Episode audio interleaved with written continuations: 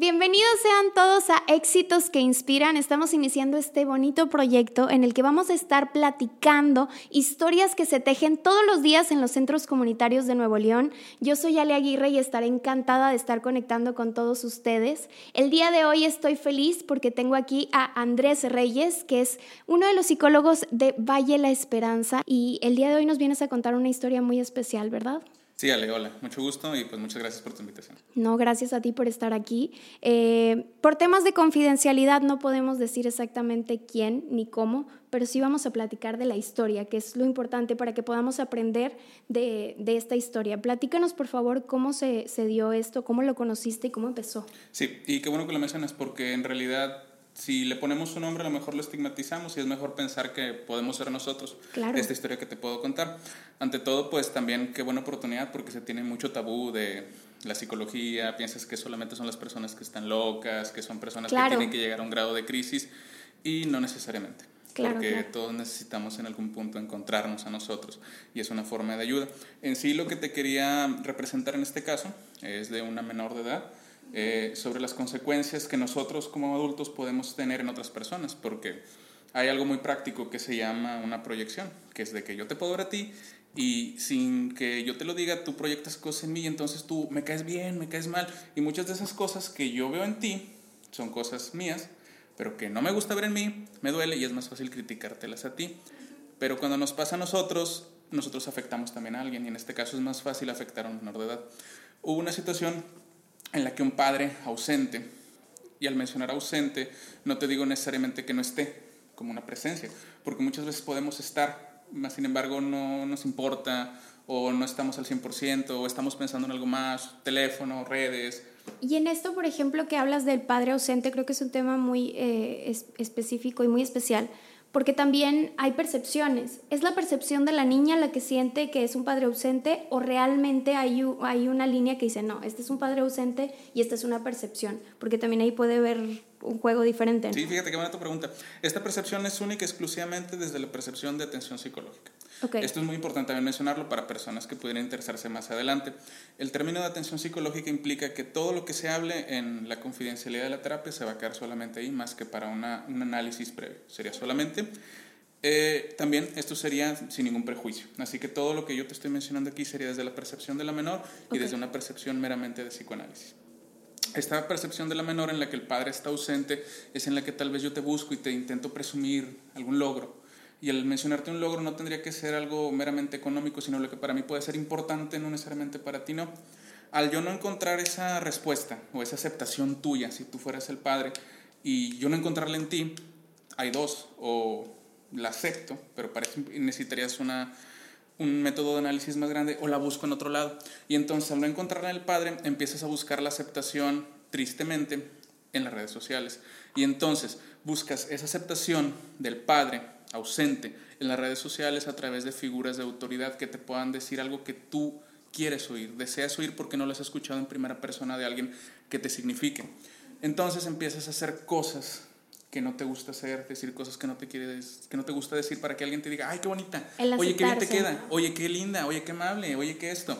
Y, y sabes que creo que eso es muy común en, en los adolescentes, o sea, como adolescentes digo, en general creo que a mí también me pasó, como el buscar esa aceptación de la sociedad y empezar a hacer este tipo de, de, cosas que, oye, ya vi que esto les gusta que hagan, lo voy a hacer aunque a mí no me guste, ¿no? Y empiezan a cambiar ahí las, las percepciones y empiezas a hacer cosas por los demás y no por ti mismo. Ándale, y si nosotros como adultos no nos gusta no sentirnos aceptados, imagínate un adolescente que aparte no sabe cómo lidiar con las emociones en una situación de COVID en la que aparte no tienes esas circunstancias, salir y ver a alguien para empezar a tocarlo, jugar entonces llegó un punto en el que ya se necesitaba algo más para necesitar esa aprobación.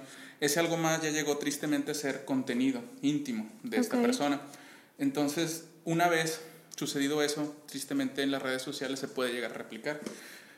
Esto llevó a un grado de angustia a esta persona, obviamente, porque esta parte íntima ya se vio muy vulnerada. Llegó la madre, en este caso, a solicitar la atención se le explicó la manera de atender, que todo tendría que ser de una manera eh, lo que es, sana, con respeto, pero también implicando lo que son los cambios. Te manejo esto porque el hecho de tal vez ver una pequeña cosa no significa que no tiene una repercusión. Todo esto inicia así, sin embargo, déjame te comento eh, que a raíz de esta ansiedad de esta persona, que te digo que aparte, al no poder controlar algo tan grande como una información tan íntima en las redes sociales, empezó a somatizarlo. Este término somatizarlo es algo que nosotros internamente no podemos manejar y hacerlo físico, como gente que pudiera salirle que te gusta manchitas en la piel, gente que empezamos a tener algo ya físico de algo emocional. Lo empezó a somatizar con ataques de ansiedad, falta de respiración, desmayos te estoy hablando de ya llegar a un grado no funcional, te estoy hablando de algo que ya era pues muy difícil hasta para la salud porque fue revisiones médicas, no tenía algo que ocupara necesariamente un medicamento, sin embargo no por eso esperar que el tiempo lo arreglara. Claro. Y aquí si me permites te hago un paréntesis muy pequeño porque dentro de todas las frases de psicología de Instagram rápidas y de dos segundos, hay una que dice eh, que el tiempo lo arregla todo. Y no necesariamente es así te puedo decir que puede pasar mucho tiempo y si no haces nada, no solucionas nada. En terapia puedes tomarte un tiempo realmente y hacer algo con ese tiempo y las cosas cambian y se solucionan. Eso de que el tiempo arregla todo realmente, si no haces nada con ese tiempo, no lo soluciona.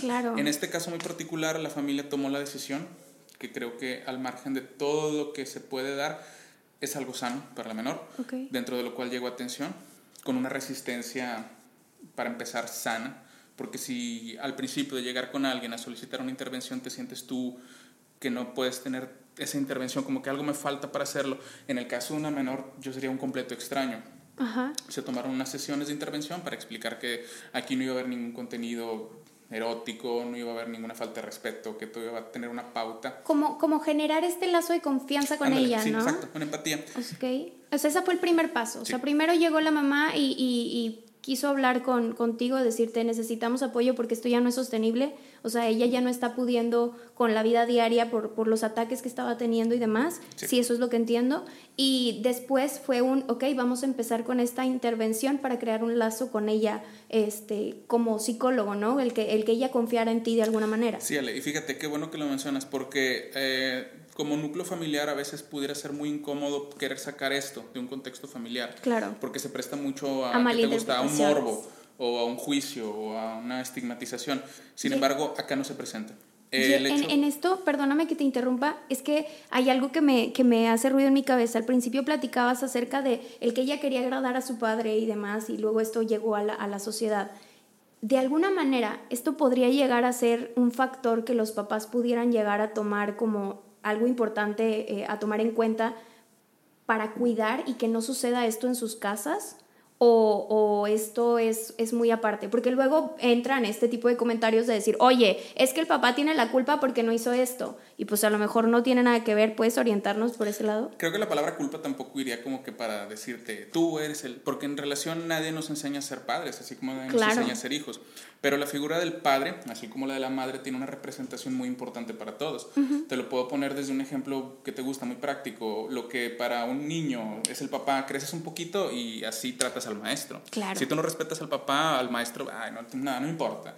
Y entonces creces un poquito más y es tu jefe, ah, pues tampoco lo respeto. Y lo ves al policía y así tienes una figura también que te gusta de autoridad ya máxima, una idea de un padre proteccionista, una deidad. Entonces se tomaron un tiempo para poder establecer reglas, confianza, manejo de ansiedad, empezar también no solamente a verlo como algo en lo cual yo me puedo sentir culpable, sino que las consecuencias llegaron hasta un punto en el cual yo no las pude controlar. Claro. Se tomaron acciones legales para que todo esto no se replicara en las redes sociales.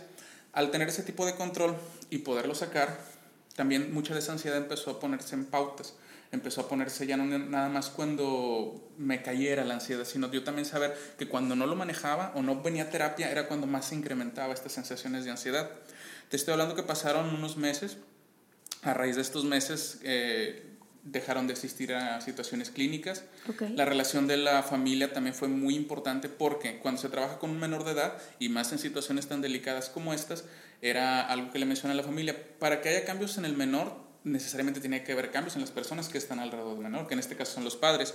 Ahí, ahí creo que tocas un tema bastante importante. O sea, obviamente el que esta persona fuera a terapia, esta, esta niña fuera a terapia, también implicaba que toda la familia estuviera involucrada en la terapia. Eso es algo que, que normalmente a lo mejor decimos, ah, bueno, si es, es tu asunto, ¿no? Si tú quieres ir es tu asunto, pero en temas tan fuertes y sobre todo de una menor siempre está implícito el que los padres también quieran formar parte del proceso de terapia, ¿no? Ándale, y se hizo. Esta simple decisión de hacerlo parece que es cualquier cosa, sin embargo, no lo es porque intervienes. Y en el caso de la menor es de que, oye, a través de tú ser el vínculo, yo podía manejarlo de una manera sana con los padres, tener un espacio tanto para ella que aparte era compartido, ya lo que era una intimidad para ella. Muchas preguntas que tal vez si te quedas con esa idea de que, bueno, hay contenido mío en las redes, entonces voy a también encontrar la solución en las redes, no.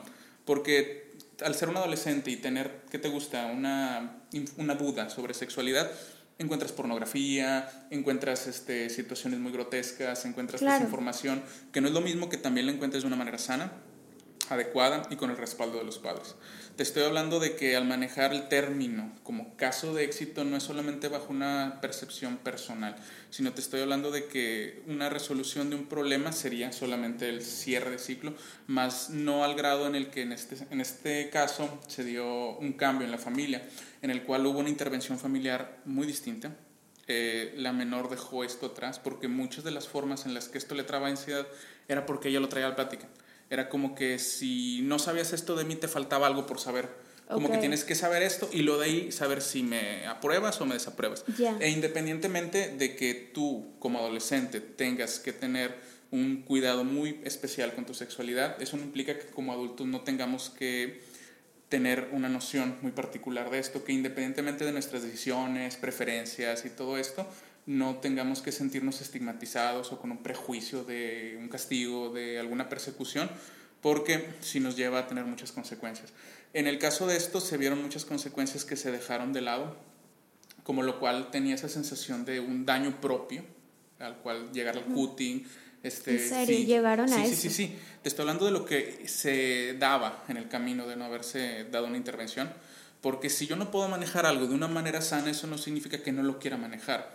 Entonces, lo que significa cuando llegamos al cutting, a tener cierto tipo de, de daño hacia nosotros mismos, es como sentir ah, que nosotros mismos nos castigamos por algo que nosotros mismos hicimos. La culpa. Sí, ándale, exacto. Entonces yo tengo mucha culpa de que, oye, pues ahora, si no me pelan en la casa, ahora con esto menos, y entonces tengo que castigarme. Y a través de ese castigo yo siento un placer.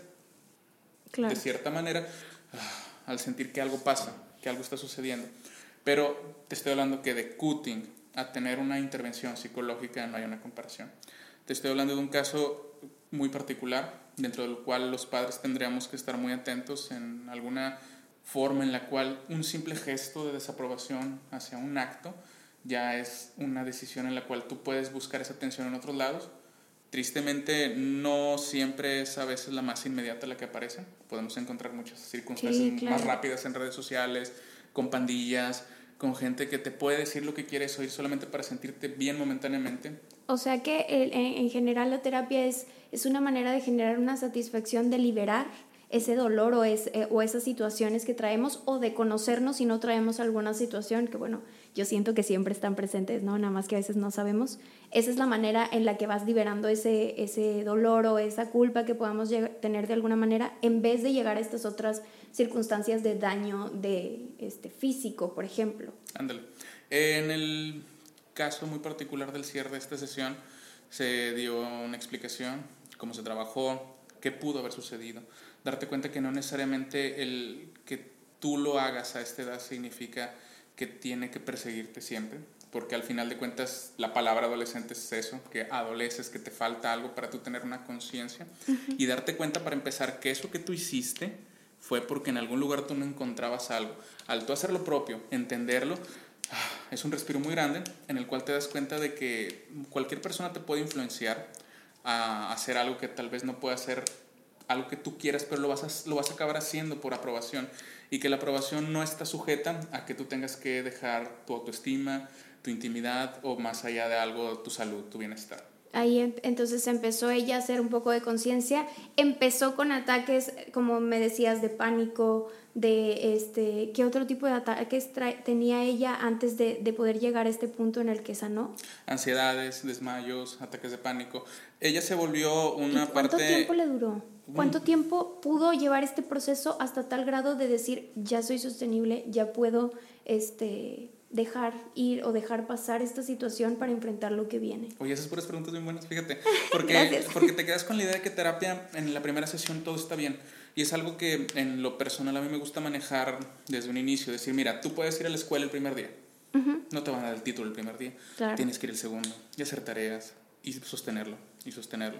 Y si lo llevas haciendo un tiempo, es lo mismo que ir al gimnasio, que ir a la escuela. En algún tiempo vas a ver un resultado, vas a tener papel, vas a sentirte que lo que hiciste y sostuviste durante un tiempo te va a dar un resultado. En el caso de ella fueron cinco meses, okay. dentro de los cuales no es un parámetro como para medir a alguna otra persona.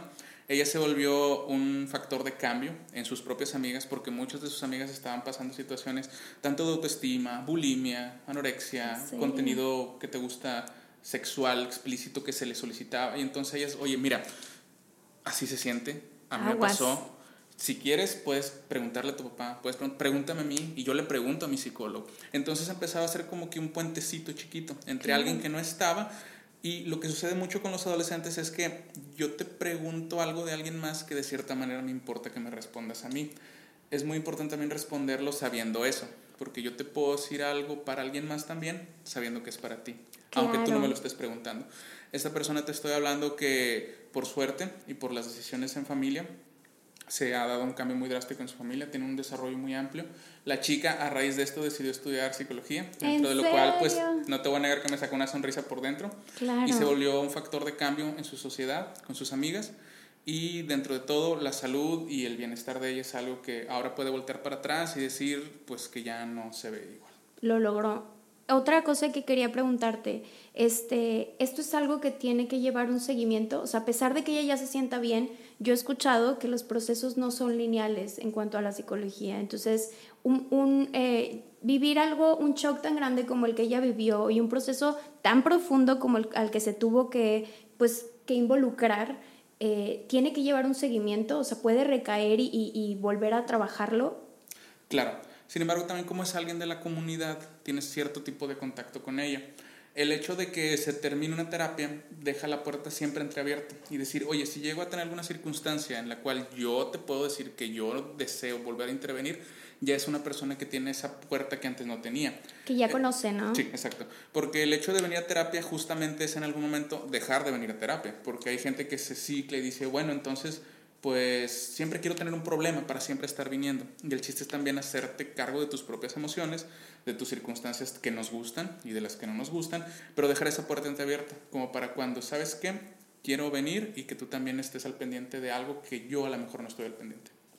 ¿Cuánto tiempo recomiendas que pase eh, para que una persona que no tiene un, una situación específica vaya a terapia como para liberar ciertos, ciertos temas que traiga y decir, bueno, yo voy una vez cada tanto tiempo para liberarme y mientras no tenga un conflicto específico, no tengo que estar yendo este, tan seguido, pues. Puras preguntas buenas. Fíjate, creo que eh, no hay un parámetro general, pero sí hay algo muy general dentro de todo, que es que después de la primera terapia sí sientes que necesitas. esto es lo que a lo mejor puedes estar buscando y que no te habías dado cuenta.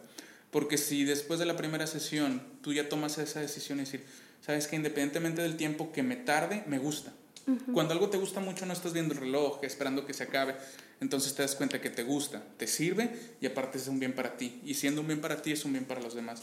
Entonces ya intervienes y dices, bueno, voy a seguir independientemente de que no puedo apresurar mis tiempos y no los puedo acortar. Pero después de la primera sesión siempre te vas respirando muy distinto. Otra, otra, otro tema que, que creo que es importante que, que, nos preguntemos también cuando decidamos que, que, queremos ir a terapia. Hay diferentes tipos de terapia, ¿no? ¿Cuáles tipos de terapia tú conoces o, nos puedes orientar para que nosotros busquemos?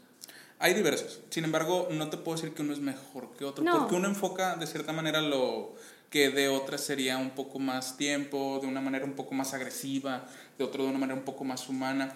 Dentro de lo que trabajamos nosotros en centros comunitarios hay compañeros que trabajan desde perspectivas conductuales, psicoanálisis, gestalt, humanistas, todas ellas tienen un cierto enfoque, sin embargo todas ellas van hacia un mismo punto. Y se canalizan siempre a lo que necesita el paciente, supongo yo. Ah, claro, sí, sí, sí. Independientemente de ello, el bienestar propio es algo que tienen como conjunto todas las formas en las cuales se puede intervenir, pero pues solamente sería que te gusta el hecho de poderte sentir un poco más cómodo, también teniendo en cuenta ciertas perspectivas, este, los, los tiempos, el hecho de que a veces son circunstancias muy particulares, como la cual te puedo mencionar, en las cuales si las atacas de una manera revictimizas a la persona y entonces vuelves a vivir lo que en algún momento te sucedió y a veces te puede tardar mucho más el atenderlo de esa manera.